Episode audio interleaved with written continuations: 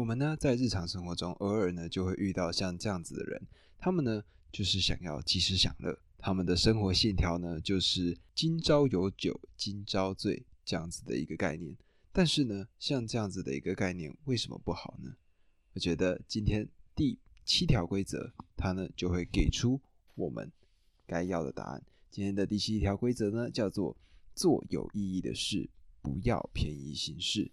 那么，如果呢，我们仔细的去研究人类历史这件事情的话，会发现呢，其实我们的祖先他们早就已经用很圆融的方式来让我们知道什么叫做不应该及时享乐。那他们用了什么样的模式呢？也就是仪式，那甚至呢，就是献祭这件事情。举例来说，在印度有一个教派叫做教信力派，他们呢会使用人头、人血来祭祀。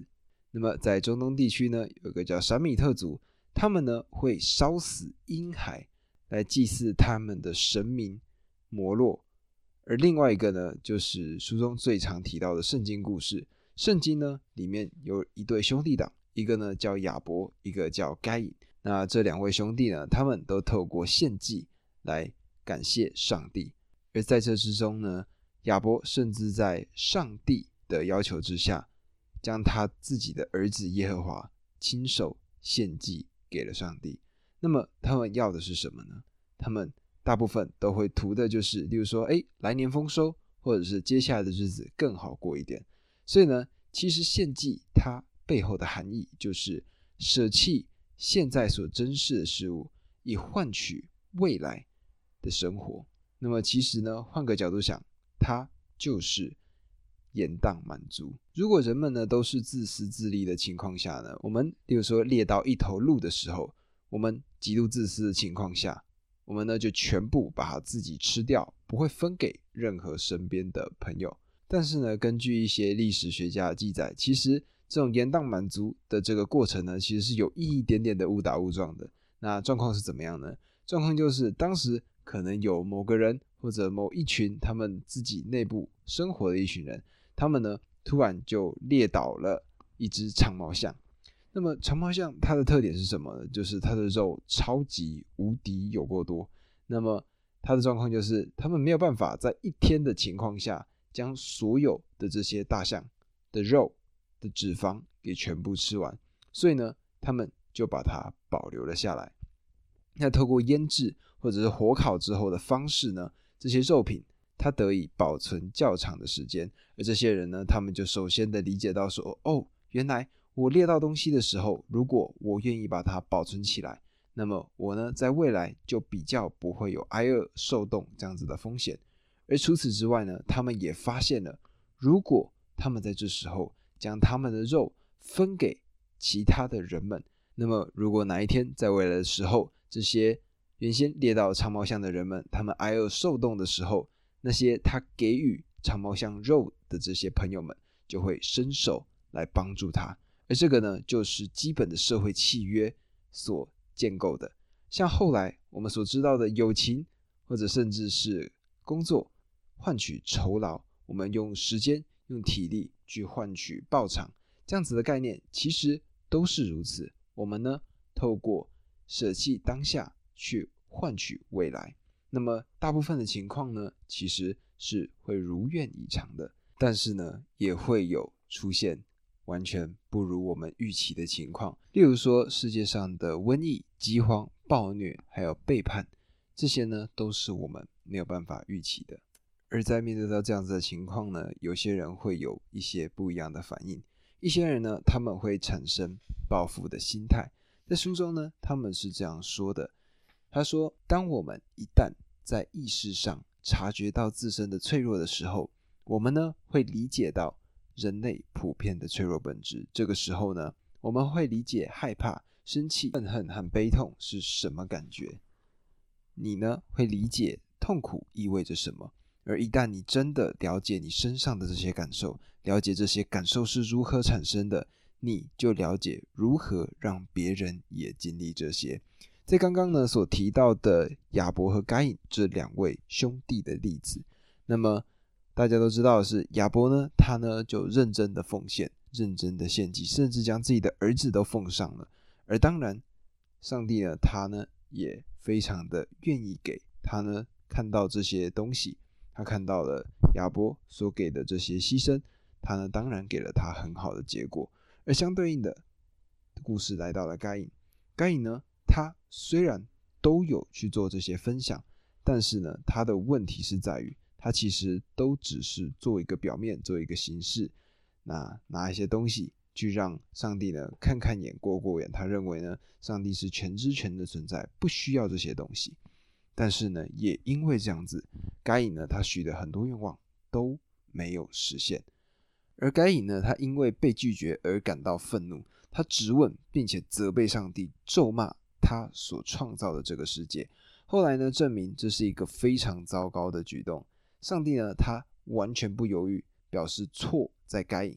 更糟糕的是呢，他说该隐有意与罪恶纠缠不清，是自食恶果。该隐不想听到这些，而且上帝并不是在致歉，甚至是侮辱。这个呢，造成了更多的伤害。上帝的回应呢，让该隐极度悲愤，于是呢，他密谋报复，冒险反抗造物主。他呢，可以说是非常非常的大胆。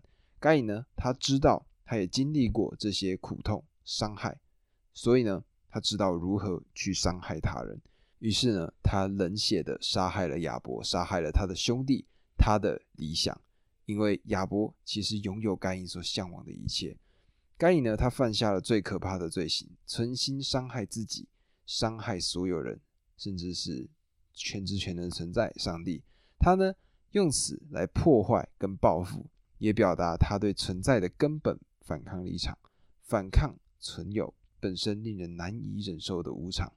该隐的孩子，他的情况呢，则更为严重。该隐呢，在关乎生存的盛怒中杀过以色列人，而他的后裔呢，名字叫做拉麦，则是往上加码。拉麦他是这样说到的：他说，壮年人伤我，我把他杀了；少年人损我，我把他害了。若杀该隐，遭报七倍；杀拉麦。必遭七十七倍，而他的更后几代呢，叫土巴该隐，这位可以打造各样铜铁利器的鼻祖，据传呢是该隐的第七代子孙，也是战争兵器的首位发明者。所以呢，他因为知道这些苦痛，便将这种苦痛呢可以传递给他人。那这种小的比喻呢，我们在这里就可见一斑。那么，除了产生仇恨的心态呢？另外一组人，他们呢，则是去追随他们的意义。不知道各位有没有听过这句话，叫做“生命诚可贵，爱情价更高。若为自由故，两者皆可抛。”那么这个呢，其实就是在寻求所谓人生上面的意义。那么最经典的例子呢，就是苏格拉底。苏格拉底呢，他在世的时候，用尽他一辈子的人生。去探寻真理，教育他的同胞，最后呢，却遭到指控亵渎家乡雅典城邦，最终呢，面临他的审判。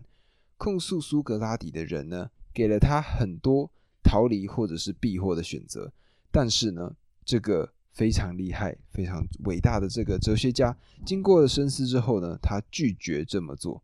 那他的同伴呢，名字叫做赫摩吉内斯，发现呢，在面对到这样子的。状况的时候，苏格拉底呢，他可以说是无所不谈，但是呢，却完全不讲关于他审判的任何一件事情。于是呢，他就问他说：“哎，苏格拉底啊，为什么你啊都不关心一下自己的审判呢？”这个时候，苏格拉底他一开始的回答是说，他已经为了自我辩护做了一生的准备。但后来呢，他的说法又更加的玄奥，或者可以说是意味深长。他当时表示呢。当他特意去考虑透过公平的方式或不正当的手段来让自己获得无罪释放，或甚至只是考虑面对审判时可能采取的行动，他都感觉被一个神圣征兆，他内在的灵、声音或者恶魔给打断思考。苏格拉底在接受审判的时候谈到这一股声音，他说呢，自己跟别人不同之处就包括他绝对愿意聆听。那声音的警告，当那声音表示反对，他就结束谈话，也停止行动。根据最准确灵验的德尔菲神谕，众神正是因为这个原因，认定苏格拉底的智慧超越了其他人。这种因为内在始终可靠的声音，拒绝逃跑，甚至拒绝为自己辩护。苏格拉底对于这场审判的意义有了截然不同的想法。他开始呢认为，那或许是祝福，而非诅咒。他呢告诉了这个赫摩吉内斯，跟他说道：他领悟到自己一直以来聆听的内在声音，可能正在为他指引一条人生的出路。这个声音呢，用最简单也最不会造成朋友困扰的方式，让他保有健全的身体以及慈悲的心灵，且。并不需要受到疾病的痛苦，或者是极度老化的痛苦。苏格拉底呢，接受自己的命运，这个决定呢，让他在死亡之前，在审判之前与审判期间，在判决宣布之后，甚至后来的行刑之时，都得以忘却临死的恐惧。他眼前呢，自己的人生是如此的丰富圆满，使他能够优雅的放下。他有机会好好的整顿。安排自身的事物，他发现了自己可以避开年老后可怕的缓慢退化。他领悟了发生在他身上的一切都是神的礼物，因此不需要为自己向控诉者辩护，至少不是为了宣称自己的清白以及逃避自己的命运。反之，他扭转态势，对着法官和陪审团发表演说。那演说呢，正可使各位读者理解正义会为何决定判他死刑。然后他泰然自若地服下毒药。苏格拉底呢？他拒绝便宜行事，拒绝各式各样的逃跑手段。在最危急的时刻，他反而选择追求意义跟真理。两千五百年之后呢？我们这些人还是会记得他的选择，并且从中获得安慰。我们呢，能从中学到什么？就是如果你停止说谎，并依从良知的指引。即使是面对最严重的威胁，你呢也能维持自己的品格。如果你诚实而勇敢地坚持最高的理念，那么比起目光短浅的专注与自身安危，你呢将得到更大的安全感，甚至是力量。如果你的生活正当、何以充实，你所发现的深刻意义，甚至能让你免于死亡的恐惧。那有些人呢，他们这时候可能就会说啊，可是我现在就是很痛苦啊，我可能已经这样子的情况五六年了，那我要怎么办？持续追寻所谓的意义嘛？那这边呢，可以提供一个心理学家荣格他所说到的一句话，他说：没有一棵树的枝芽能触及天堂，除非它扎根至地狱。而这句话呢，正是那些目前仍在人生低谷中的各位。可以得到的最好的一个句子，为什么这么说呢？首先，我现在讲讲算命这件事情吧。有些时候呢，算命的这个命格呢，他们会说，哎，这些人呢，他们可能前期会吃很多很多的苦，但是呢，他们在晚年会得到非常多丰厚的成就。举例来说，例如说谁呢？刘邦好了，刘邦呢，在年轻的时候，其实呢，就有经历过这样子的一个阶段。他呢，年轻的时候其实都游手好闲，然后，嗯。可以说是无业游民，或者说都做一些不正当的职业。但是呢，四十几岁之后呢，突然他呢就带着一票非常厉害的能人善将，最终呢创造出了西汉这个朝代。或者呢，各位如果有时间有兴趣呢，可以去理解一下一些企业家的故事。其实呢，贾伯斯、呃，祖克伯、比尔盖茨这些人呢，其实大部分都属于比较。特殊的案例，大部分的企业家呢，他们在刚开始年轻的时候都受了非常非常多的折磨。例如说，像现在一个非常知名的算是吸尘器品牌 Dyson，它的创办人呢，其实经历过非常多的苦难。他呢，原先在飞利浦这些公司担任维修员、担技术员。那他呢，下班之后就窝在自己的后院的工作室。每天呢，就是一直去设计新的不一样的款式的吸尘器，而这样子的时间呢，一次过去就是二十年。你想想看，二十年哦，二十年的时间，他呢就是一直不停的疯狂的研究，所有身边的人呢都不相信他可以做成，而就在这样子的时刻，他呢最终他的成果就是创办了一间非常厉害、高端。精品的吸尘器，Dyson。那么，而这个呢，就是意义所带来的最重要的一件事情。也就是呢，当我们有一个自我相信，我们呢可以相信我们自己在未来某一天一定会做到某一件事情的那样子的时刻之后，我们呢便可以去忍受生活中的一切苦难。那么，这个意义呢，对我们来说，它就是一个指南针，就像现在这个史蒂芬的指南针一样。我呢就认为，我现在这些分享书，最终有一天一定会得到更多更多人的关注。那么。我呢，在念书的这个过程中，在阅读的过程中所体验到的，或者说所遇到的困难，都会因为我想做的这个目标而迎刃而解。那么史蒂芬多指南针呢？这个频道希望未来可以改变台湾人的阅读习惯，甚至是只要有阅读中文的人的阅读习惯。那么既然是拥有这样子的一个使命呢，做有意义的事情，那么我就不应该便宜行事。所以呢，我就应该仔细的去将我身边所学到的所有知识，用力的把它统整起来，并且呢，用直白的话讲给各位来听。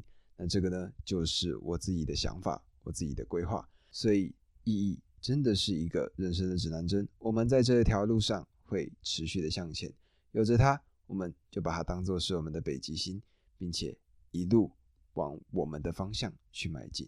那么这个呢，就是今天的。规则七，最后呢，用一句中国古谚来总结一下，也就是“不经一番寒彻骨”。下一句是什么？“焉得梅花扑鼻香”。那么一样，我们呢，在经历了这些人生的各式各样的挑战，我们会变得更加坚强，最终终究会找到属于我们的一片天的。那么这个呢，就是今天的规则七：做有意义的事，不要便宜行事。那明天呢，就会来到咱们的规则八。那么，如果喜欢自己的朋友呢，记得帮我订阅，然后分享给你身边的朋友。那么，我们明天见，拜拜。